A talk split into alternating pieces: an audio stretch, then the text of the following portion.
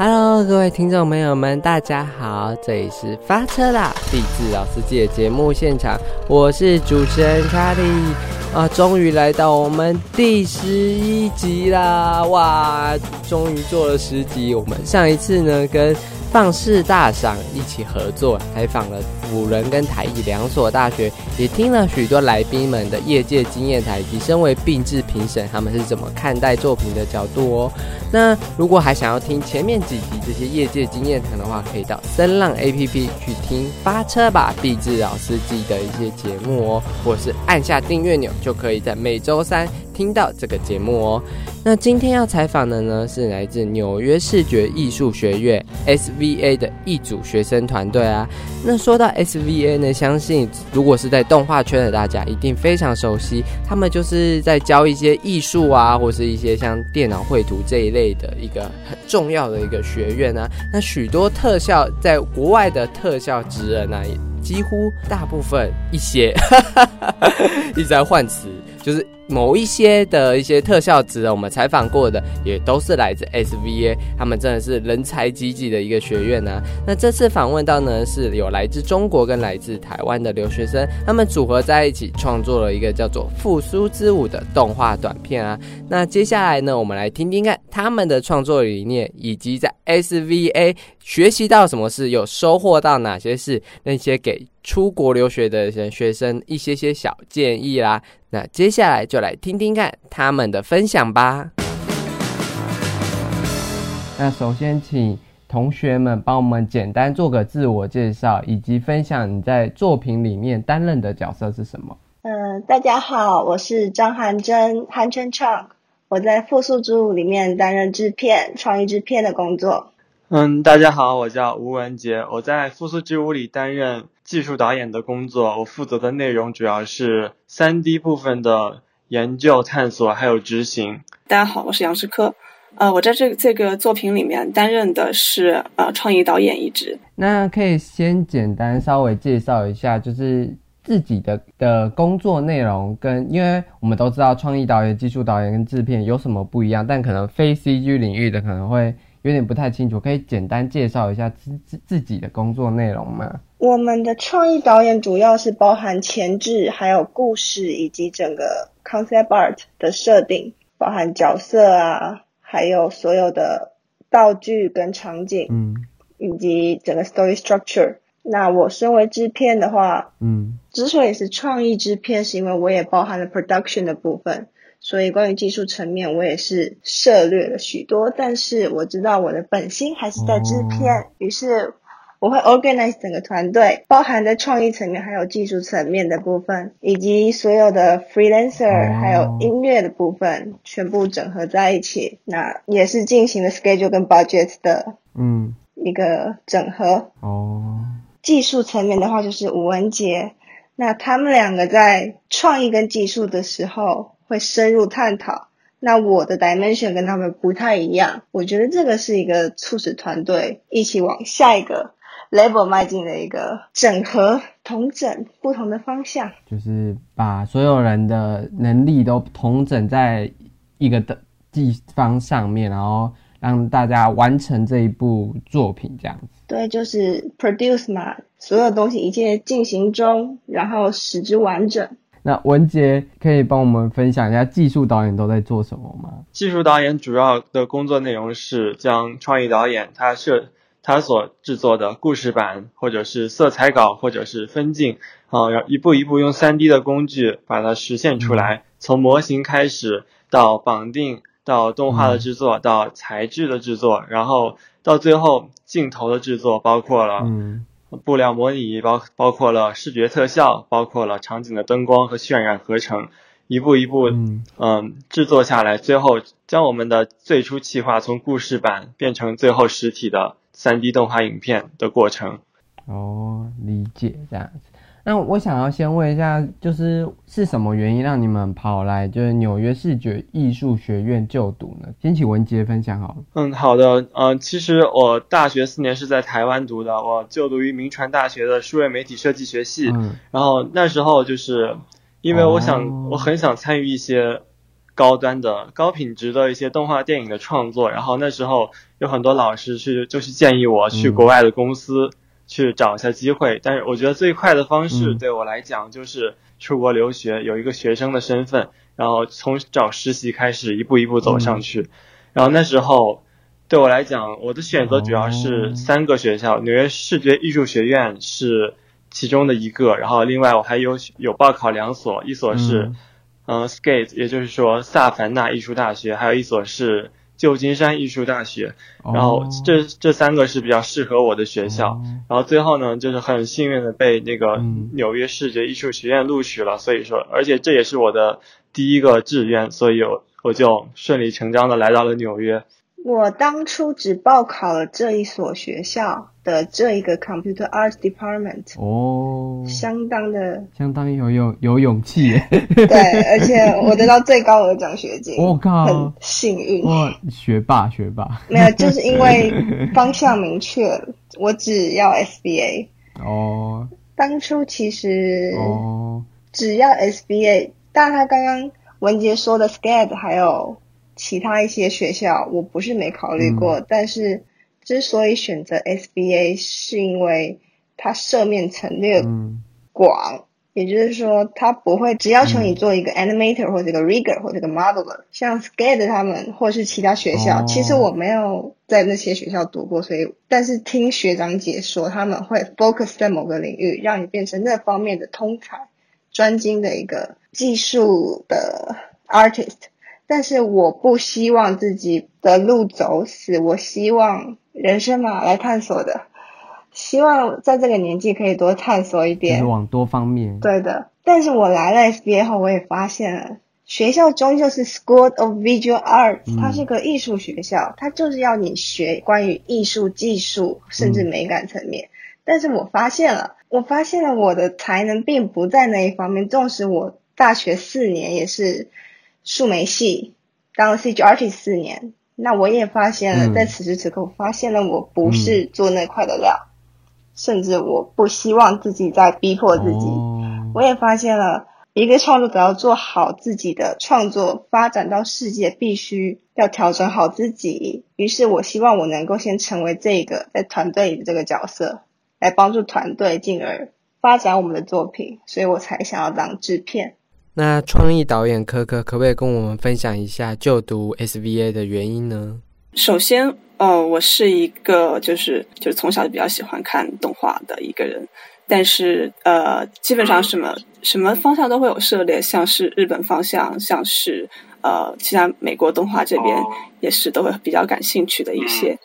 啊，然后就会自然而然的接触到三维动画。但是我之前的背景其实不是学动画方向的，也是，嗯，就是在不断的接触过程中，就是我原本是学设计方向，就是做一些平面之类的东西，完全没有想到要往这边发展。所以说，应该说是看到了好的作品之后，看到作品里面所描述的那些生活，会不由自主的想去想。啊，我是不是也能够去创造这样的生活？那么我应该怎么做呢？我是在看了呃迪士尼制作的《冰雪奇缘》之后，然后觉得哇，哦动画可以做到这么棒，那我是不是也可以尝试一下？从那以后的话，基本上自学一些，从图书馆里面找一些，嗯，找一些动画基础方向的书进行一个恶补吧。当时大概自己恶补了一年多，后来的话就是开始，因为已经确定自己想要往这边走，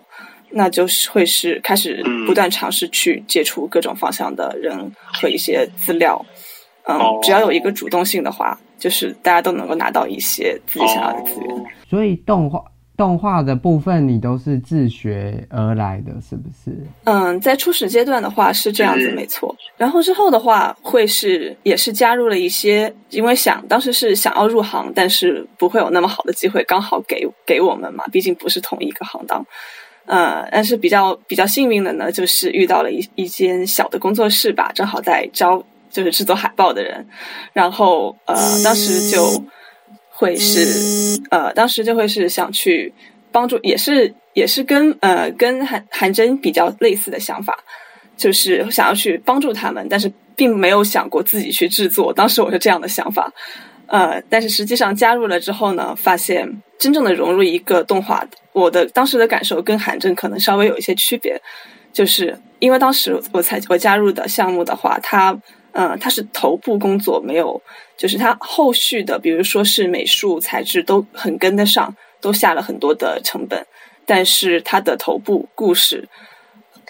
嗯不是特别的令我感到非常的就是激动人心或者怎么样。然后当时我就感觉啊，可能需要会需要有人去去学习怎怎么样才能够系统的去挖掘我们内心真正想讲的故事。然后从那之后，我就才开始才才开始从一个完全的美术开始向去挖掘前期故事进行一个转型。那也是我呃如何能够在这个项目里面是考虑去做一个故事艺术家。而不是一个完全的一个美术职业的一个原因。哎，文杰，你刚刚讲说就是之之前在明传大学数美系嘛？那你觉得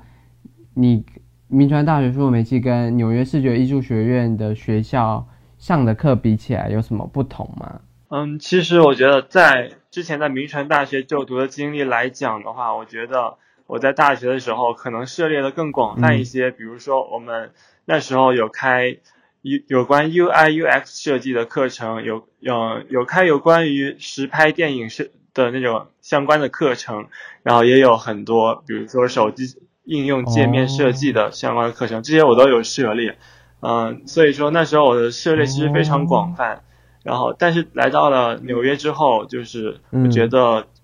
呃，我会更加偏向于一种专项研究的模的学习模式，我就。特别的钻进于我所擅长、最擅长的部分，比如说材质效果，比如说灯光和合成，还有比如说一些胡迪尼的视觉特效的方面，这些都比较吸引我。哦，所以说在纽约，我也是花了大量的时间去更加专注于做这些我特别喜欢的流程。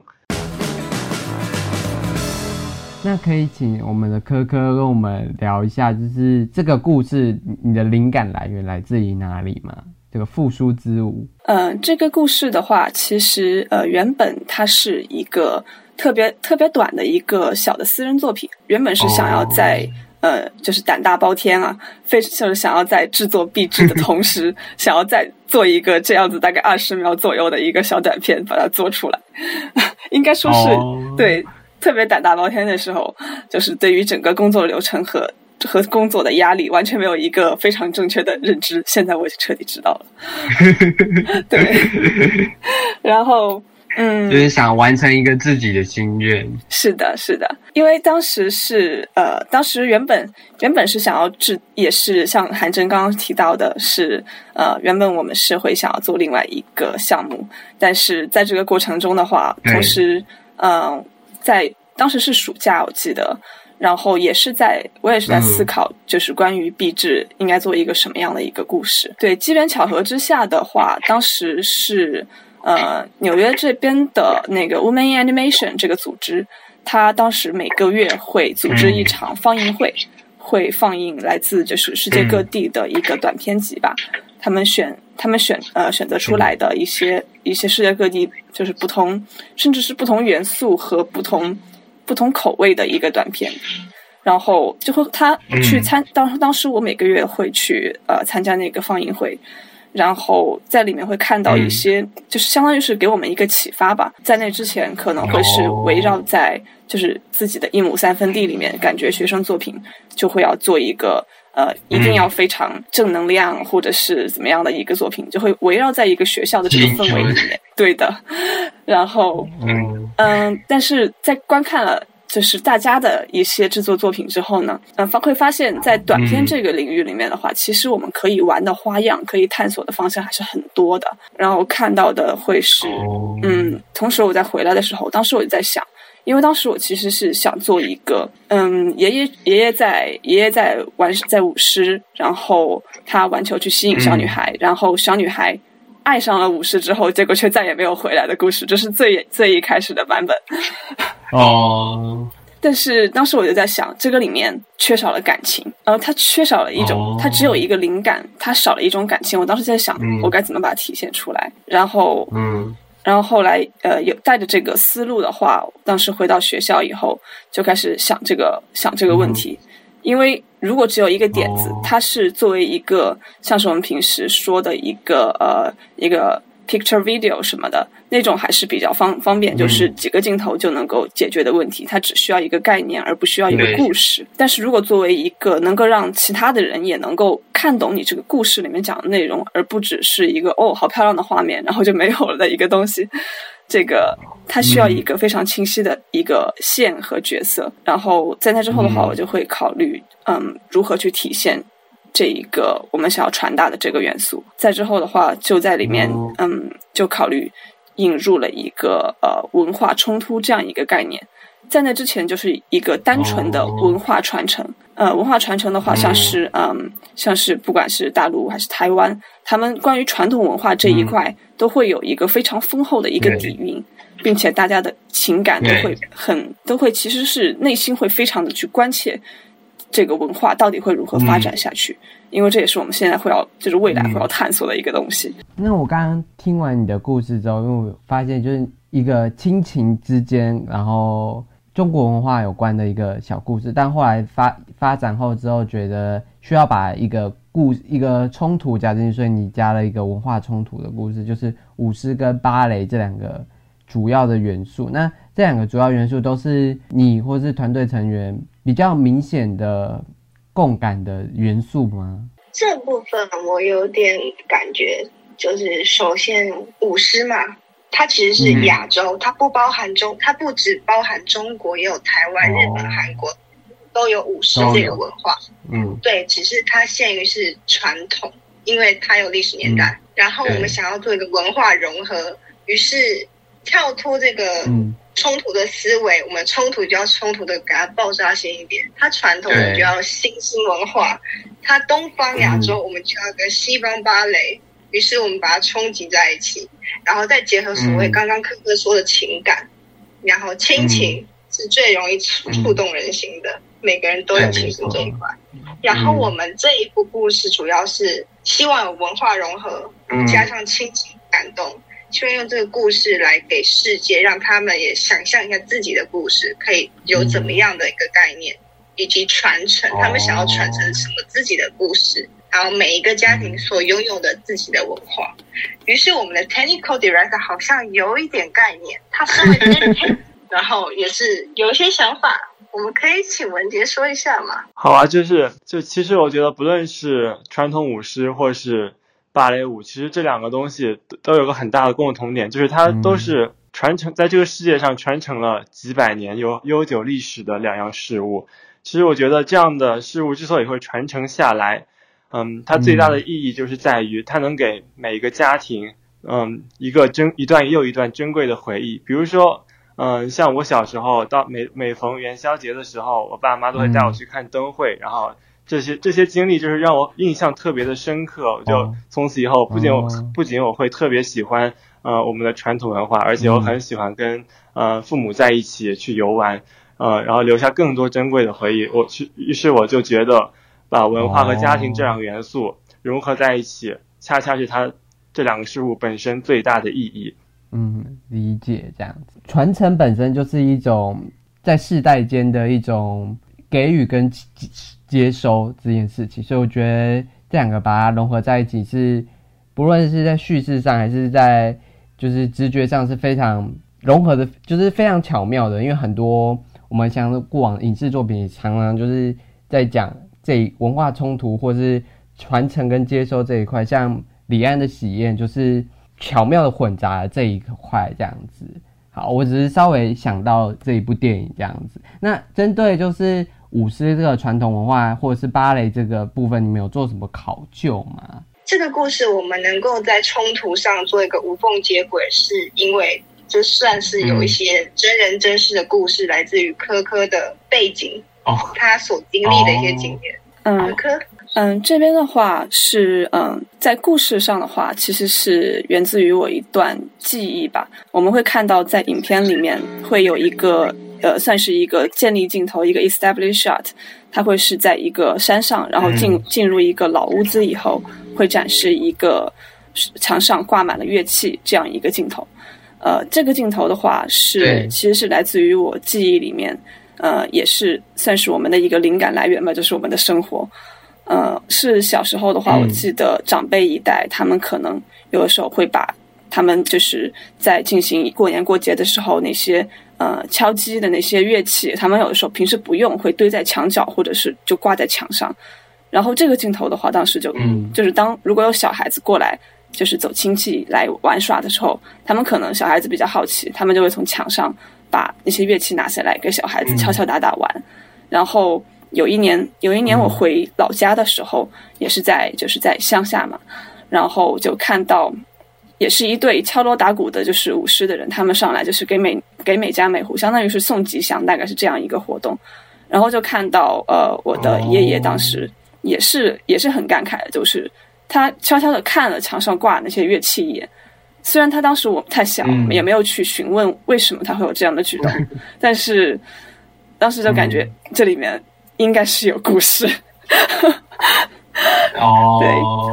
对，嗯，然后关于这个呃传统，你刚刚有有提到说我们是不是有进行一些考究这方面，就是呃我们也是嗯。有、有经过一些嗯，因为要考虑到后续的一些后续的制作，包括像是做三维这一块，可能会是更加要细致考量，没有办法像二维那种就是看不清的地方就一笔带过，每个地方都需要精细的考量制作出来。所以呃，我们当时就就有进行一些呃一些考一些考察，相当于美术这一块和制作这一块都需要一个非常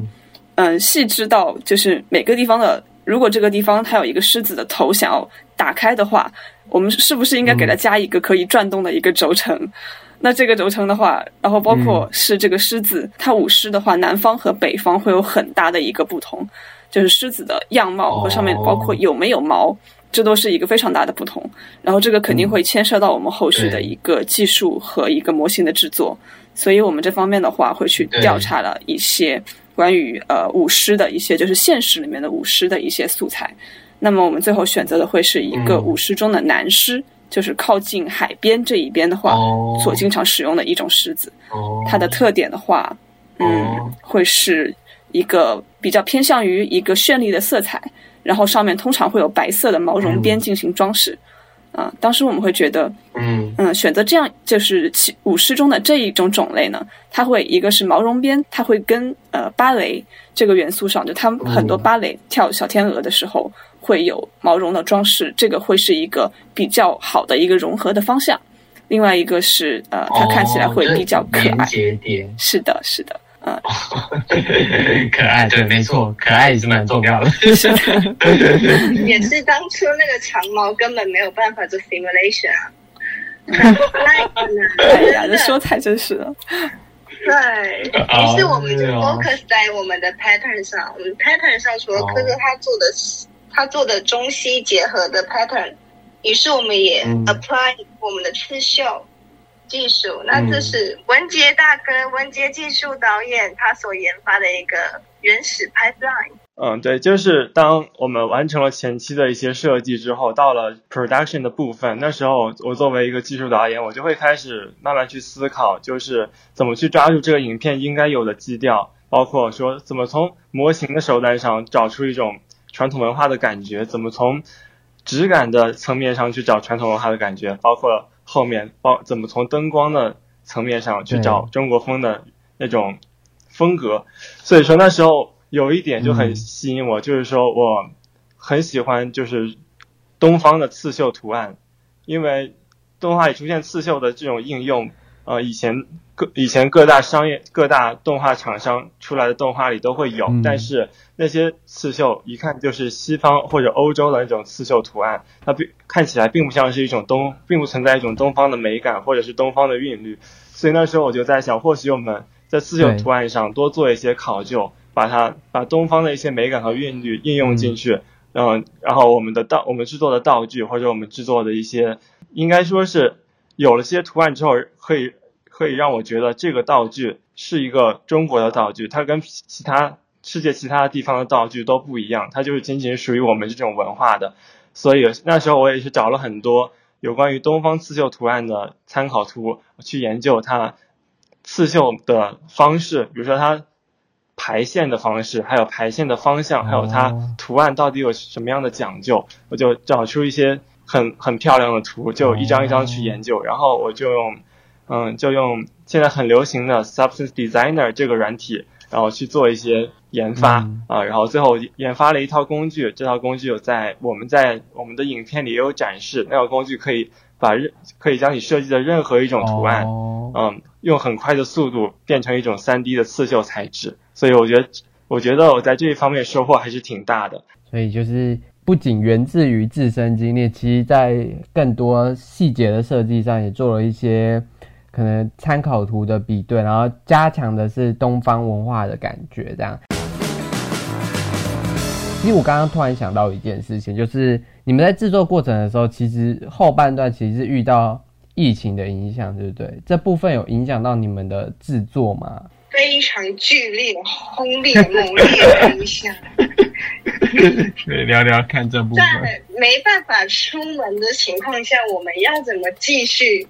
在不变的 schedule 和 budget 继续进行？除了噩梦就是吃鸡了。所以，实可以可以可以谈一下，就是除了可能沟通上，还有什么一些对你们来说有什么一些实体的影响吗？首先，我们要先做好的心理准备，就是我们要先保持身心健康。再来，我们需要没错。对，那个时候除了备口罩之外，我买了两百个，到现在还是心慌慌。就是口罩准备好，洗手我要准备好，然后接下来要保持一些健康的安全习惯，然后再来就是我们开始跟学校要求一些不可避免的，比如说我们会想要跟学校要一些 work remote 的许可哦，跟学校。对我跟学校申请了，我们想要远端操作学校电脑以及我们的可爱的 Render Farm。对，为什么说可爱呢？它比 Render Garden 大一点。哦。然后我们必须有多台的 Remote PC，这个我们使用是这个软体，学校的电脑做连接。那也是很感谢学校，他们还有人员去学校帮我们安装这个系统，导致我们现在。安全的在家进行工作哦，是啊，所以你们现在还是 work for home 的阶段吗？对的，现在纽约的情况是今天刚复工，今天。你们是什么时候开始 work for home 的？纽约的话是二月吗？还是三月的时候？就我记得是三月十号，那时候我们是第一天停课，然后我们所有的所有的都是在家家中处理哦。我我我想要问一下，就是可能因为有一些课也是在家中上课，跟好就是不是不止家中上，就是疫情给你们感觉是什么？就是你们可不可以分享一下自己的想法？这样疫情的话，这一次的疫情，它对于尤其是老年人可能会有更大的一个影响。所以，呃，看着这个疫情的这个数字的话，同时我们也在制作这个这个影片，它也是讲一个别，也是同时是讲一个年轻人和老人之间的一个别离吧。当时的感受就会比较，嗯，特别的一个猛烈吧，算是因为真实的事情，它每天都在发生，然后同时我们还需要把这个情感给。给它应用到这个影片里面去，这个事情的话，可能会对，呃，当时至少就是对于我们会有比较大的一个触动和影响。那你们其实，在纽约生活了那么久，那你们觉得纽约是一个怎么样的都市，或是纽约这个城市跟你们以往所住的城市有什么不太一样的地方吗？对于我来说，我感觉，呃，纽约的话，它跟其他城市可能对比起来。呃，一个比较明显的一个差异，可能会是一个多文化，然后呃，一个大家一个开放的态度吧。它这个快速的一个快速的节奏，就会造成一个大家会会非常的就是所有的人的生活都非常紧张。但是非常神奇的一点是，他们在这么紧张的生活里面，依然可以给到生活里面自己见到的事物一些时间，他们可以匀出来这个时间来。非常神奇，就是非常快速，但却还是能有不少琐碎时间可以做想做的事。这样是的，就很神奇。然后多文化这一点的话，他们会体现在比较明显的，会是因为纽约它会是一个就是所有的一个经济中心和一个就是所有的文化中心，它算是所有东西都融合在一起，就是粘得紧紧的。然后也会有很多的旅行客来这边，像我们平时去上课的途中，很有可能会看到一些大巴车，就是一辆一辆的开过来，然后里面就是各种各样的人都在。都在拍我们平时习以为常的这些事物，是的，拍照拍学校理解我。像学校的几米开外，它可能就是几个 block 开外，它就是一个很著名的一个一个那个呃建筑和一个公园吧。然后就是每天。每天路过那一边的时候，就会有无数的游人在拍照。那一刻，有可能会，还有甚至有的时候还会有很多的一些有人在呃外拍队在那边取景啊之类的。在那个时候，会有一种非常强烈的，这个都市是真的非常，一个是非常高的活力，然后一个是非常多的一个外来的一个刺激，每天都在刺激这座这这座都市。然后会有一种哦，有一种自己也要发愤图强啊 这样子的感觉激励起来，就是看到每天有这么多不同的人在这方面工作或什么，就会心里想说，真的是一个需要时时盯盯盯紧自己的一个城市这样子。那因为你刚刚说纽约是个多文化的都市，你们有发生过因为文化差距一些有趣的事，或是一些？可能比较不好的事，其实都可以讲，就是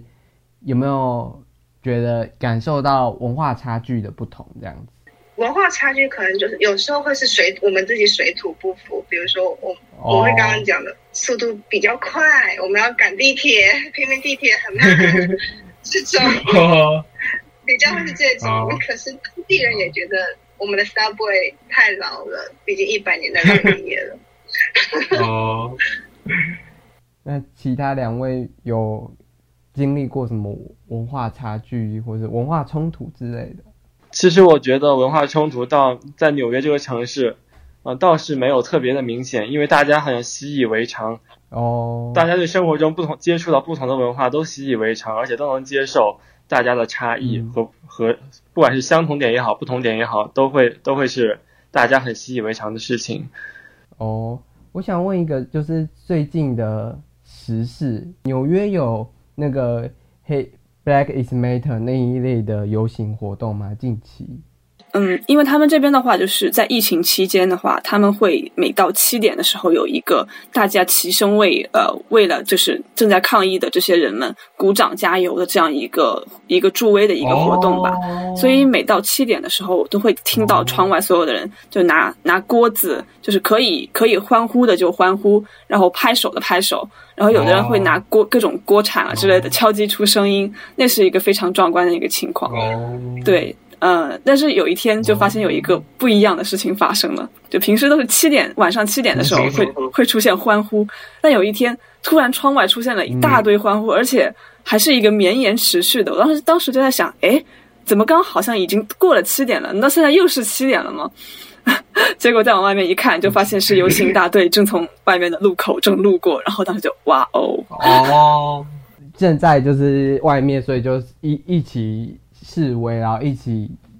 面支持他们的行动，这样子。因为毕竟纽约这一块的话，嗯，他们还是就是，嗯，听说还是以就是以和平示威为主，但是他们会有就是据说里面有一些比较激进的一些青年啊之类的，可能会做出一些不太理智的事情，但是大部分的人还是比较和平的。听说推着婴儿车的都有。令文杰那边有看到什么样的事情吗？嗯，其实我我居住的地方在皇后区嘛，我这边附近都是都是一些公寓，所以有游行的队伍也不会到我这边来，所以我都是通过哦每天看网上的一些新闻来得知这个消息的。当然，我觉得因为我之前在台湾生活过四年，所以我对于抗议游行之类的，不管不管他们怀着什么样的目的，其实我内心深处都是。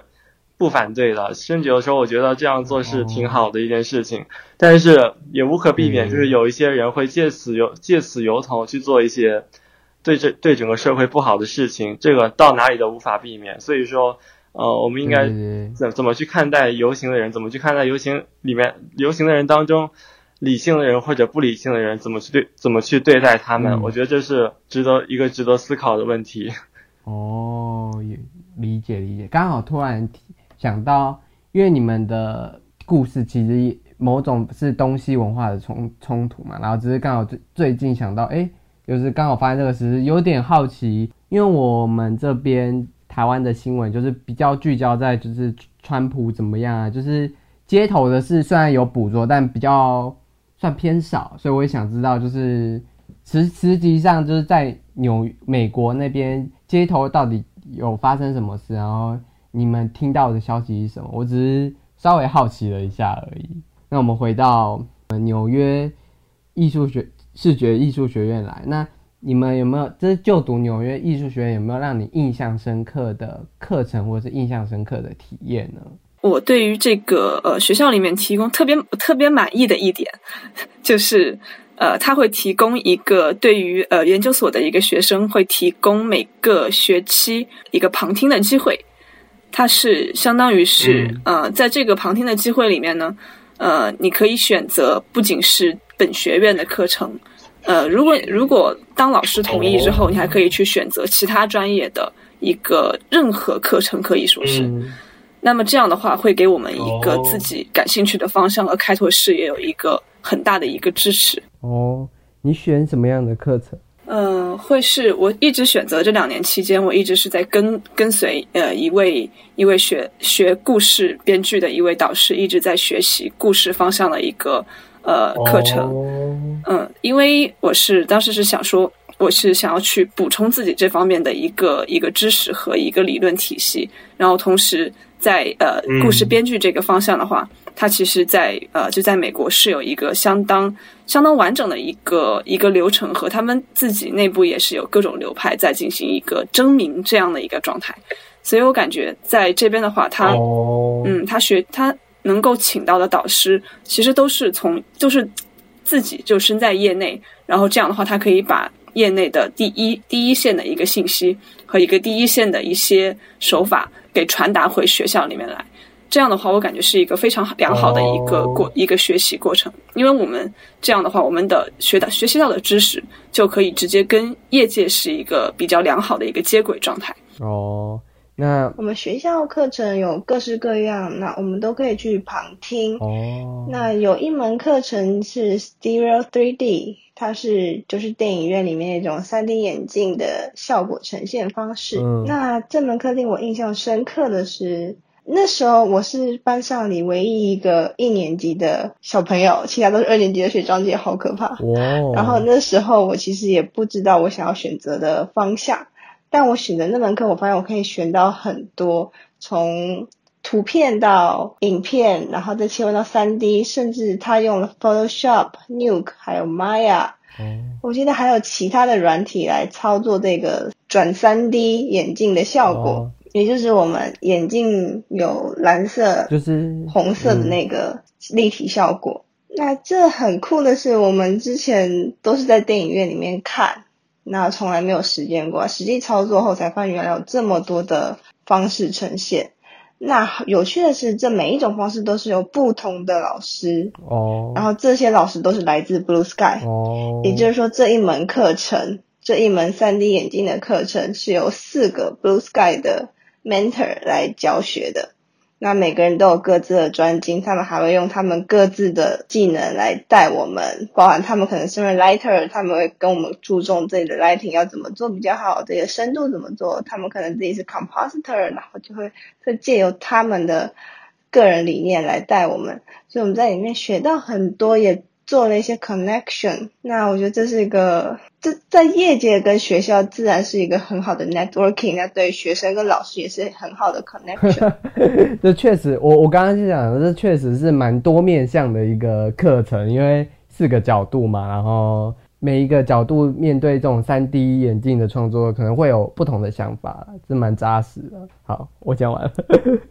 那另外有一点很特别的是，我们学校的每一堂课老师都很喜欢跟学生有 individual meeting，、哦也就是我们一对一的辅导或是指导。那我觉得这个对于 international student 是一个很大的帮助，是因为嗯老师借由一对一的沟通，让我们的 communication skill 更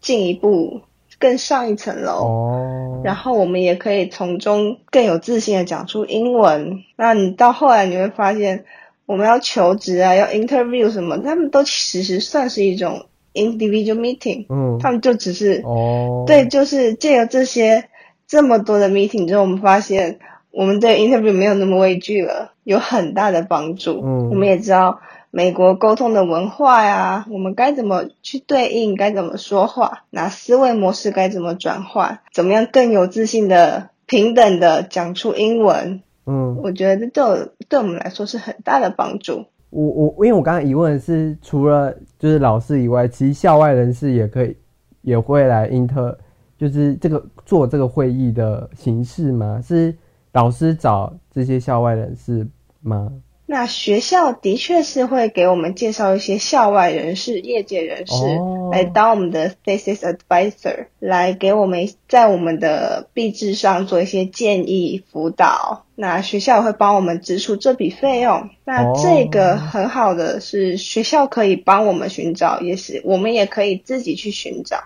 那借由学校老师他们自己本身身为 professor 的 networking，他们当然身为本地人，然后又是有一定经历的老师，他们有很多的 networking，他们知道，比如说我想要当 producer，嗯。那他们就会介绍一个很厉害的业界的 producer 给我，嗯，所以我这一学期的 advisor 其实是来自 Netflix 的，我就得以认识了 Netflix 很多人、很多人脉、很多的资源，嗯。甚至这些人脉都是以后我们寻找工作可以互相帮助的人脉，就是一个很好的 connection。哦，那直到现在，我还是跟他们有很良好的互互动，我们也是互相帮助这样子，嗯就是借由这样的 meeting 还有 connection，这些构成了我们在美国很重要的生生存方式，让我们得以在美国顺利的生存下去，也是对每一个人都是互利的状态。其实我觉得，嗯，在我们学校，我们的系所里面主要有三种方向，一种是 3D 动画，一种是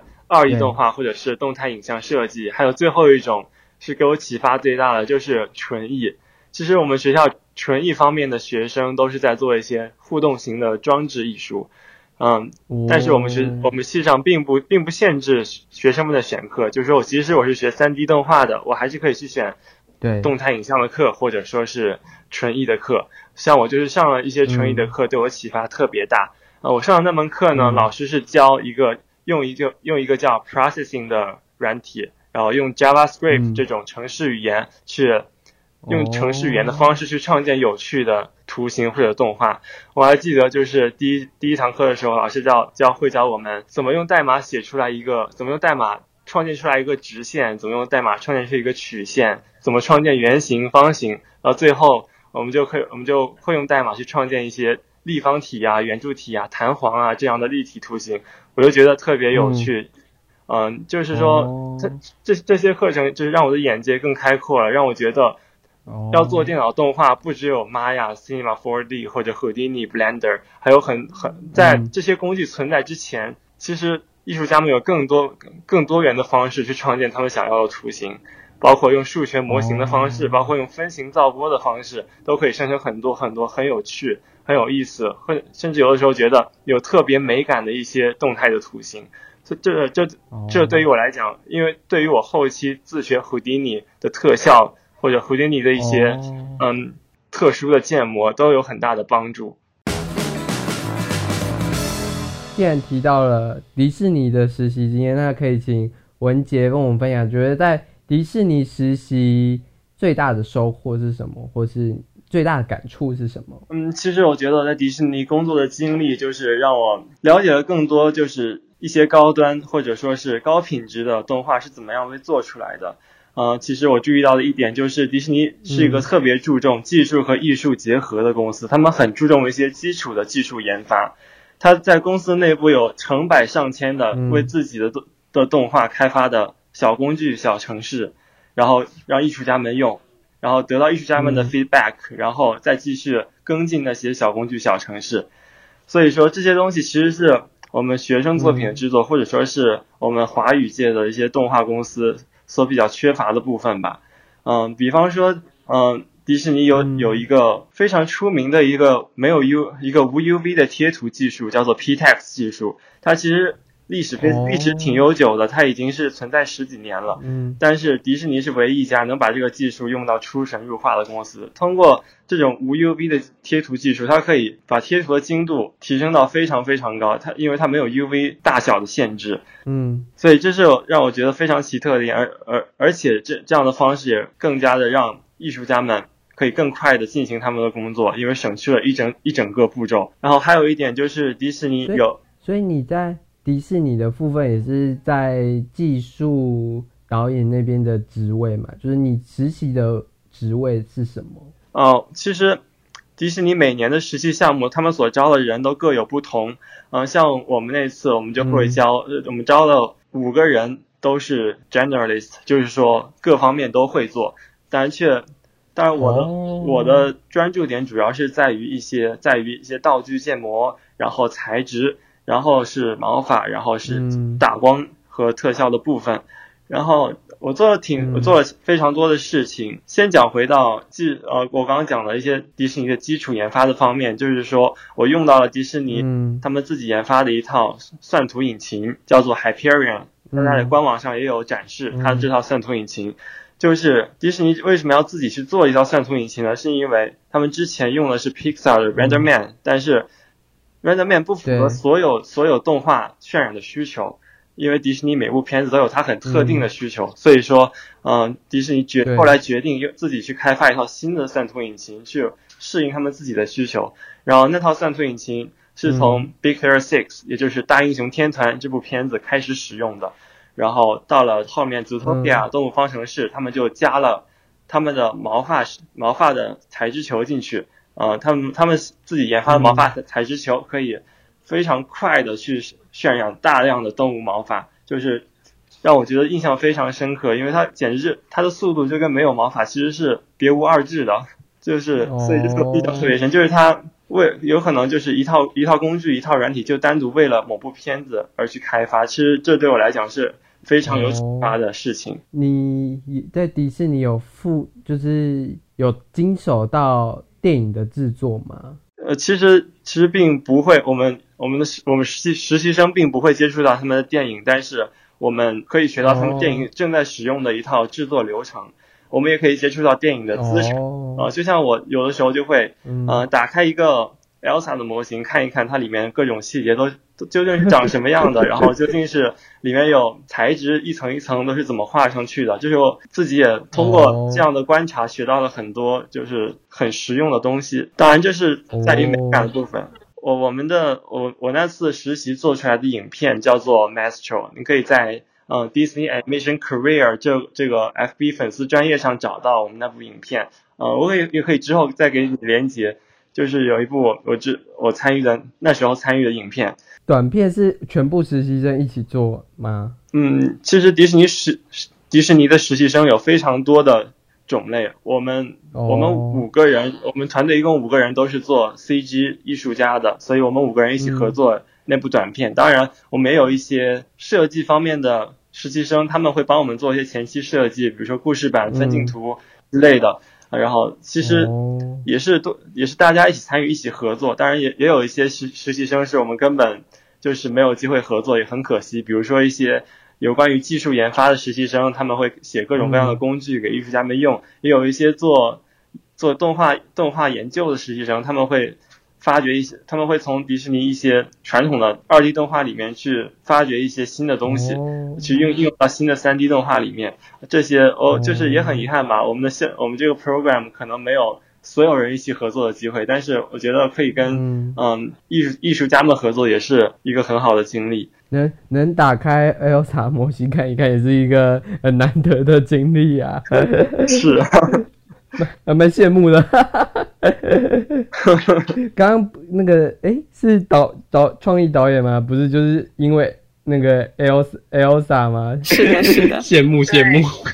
其他两位也有在别的国外公司实习吗？那有没有什么经验可以分享的？嗯，如果。以吴文杰他是 Disney fans 的角度进 Disney 公司，你可以以各种身份，比如说他也曾跟我讲说，你想要当 composer，你也可以借由 composer 这个角色进入 Disney，经由广告行销或是 TV 的那个环节，毕竟 Disney 这个公司非常大，所以如果你 Disney fan，你不一定要当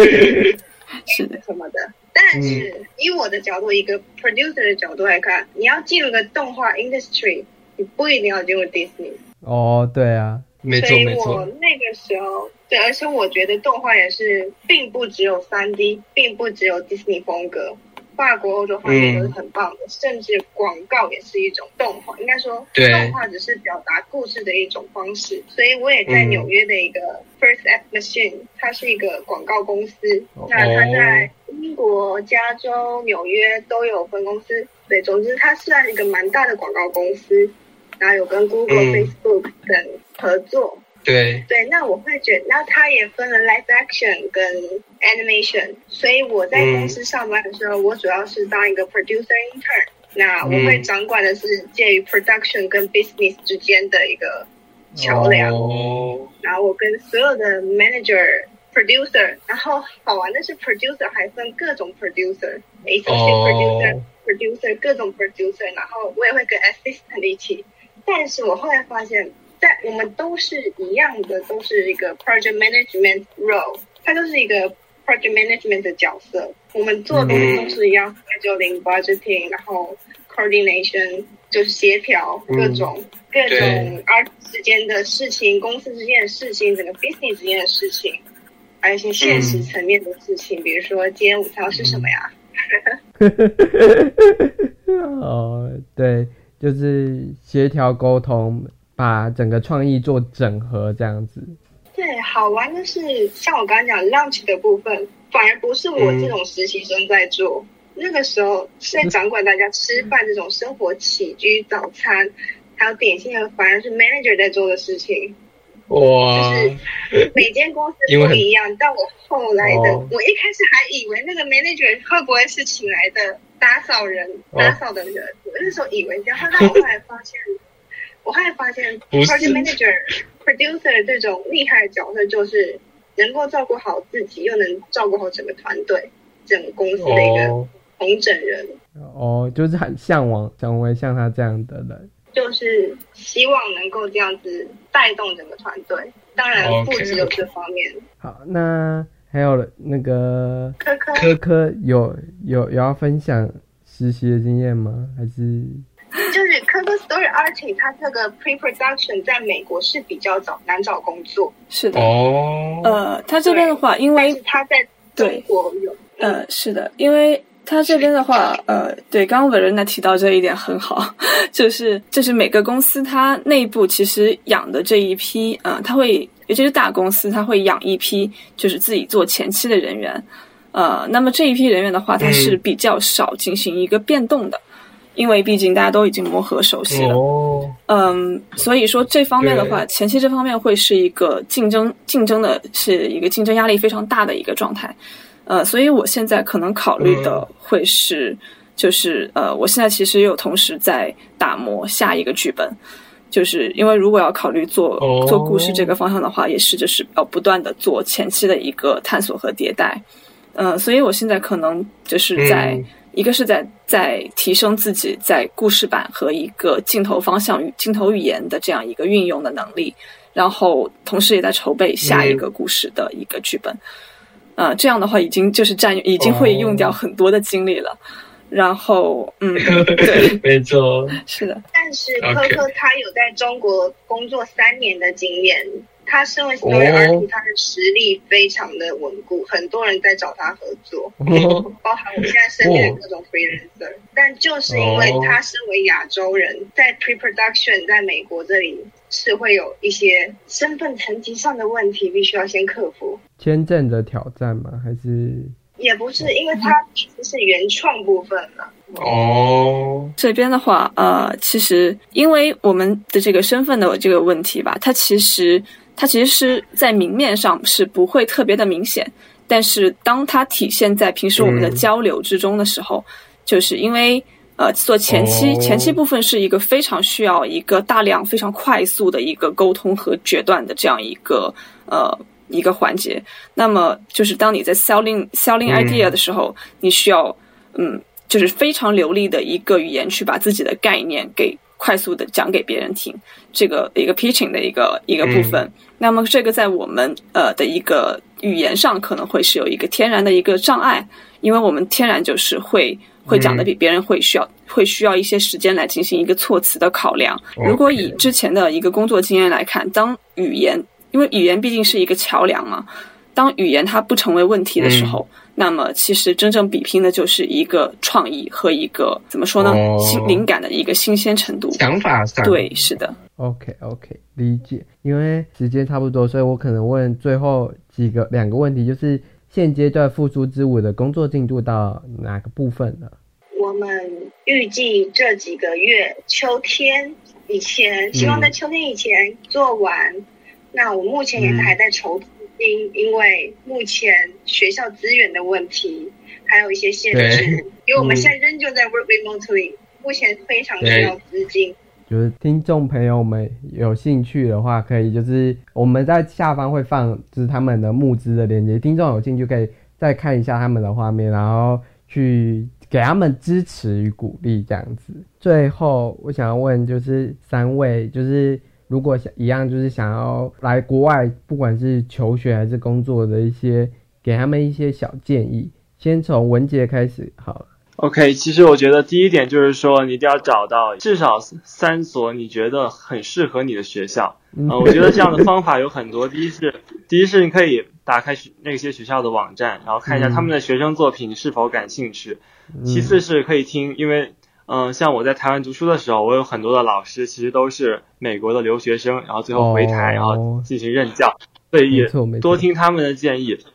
对，多听他们的建议一样是有用的。然后。如果你要来美国工作的话，我是建议可以把留，大家可以把留学作为一个台阶，因为因为的话，留学生的身份以留学生的身份来实习，相对来讲是比较容易执行的，就是接触到一些人脉啊，然后对于在工作上也会有帮助，这样子。好，那换科科好。嗯，我这边的话给出的一个建议，应该可以算是，嗯，大家可以考虑多参加一些社会活动。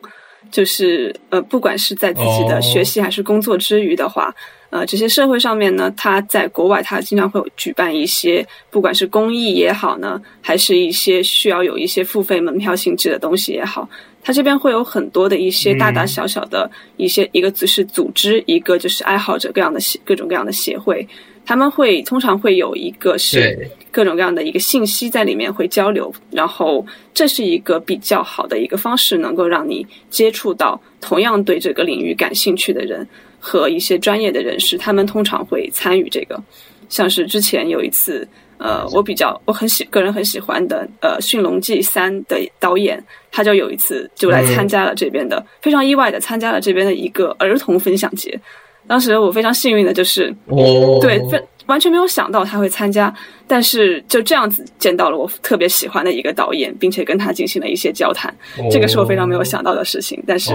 非常有用。OK OK，最后我们请好，嗯。我同意吴文杰说，我们要多多多做一些 research 来选择自己的系所和学校。那我当初选择 SBA 也是因为希望自己有多方面选择，因为 SBA 的课程很广，包含 screenwriting、live action、game，还有 animation、motion graphic，还有 fine arts 都有。所以这是当初我会希望在这里的一个原因，也是当下的选择并不太多。再来就是，如果要留学，我觉得有个心态是要建立好，我是来探索人生的，所以我来纽约留学不只是为了学习追梦的同时，我们要像科克刚刚讲的一样，多去涉猎一些自己的人生经验，那就是记得自己在人生道路上，那不管去哪一所学校，哪一个系所。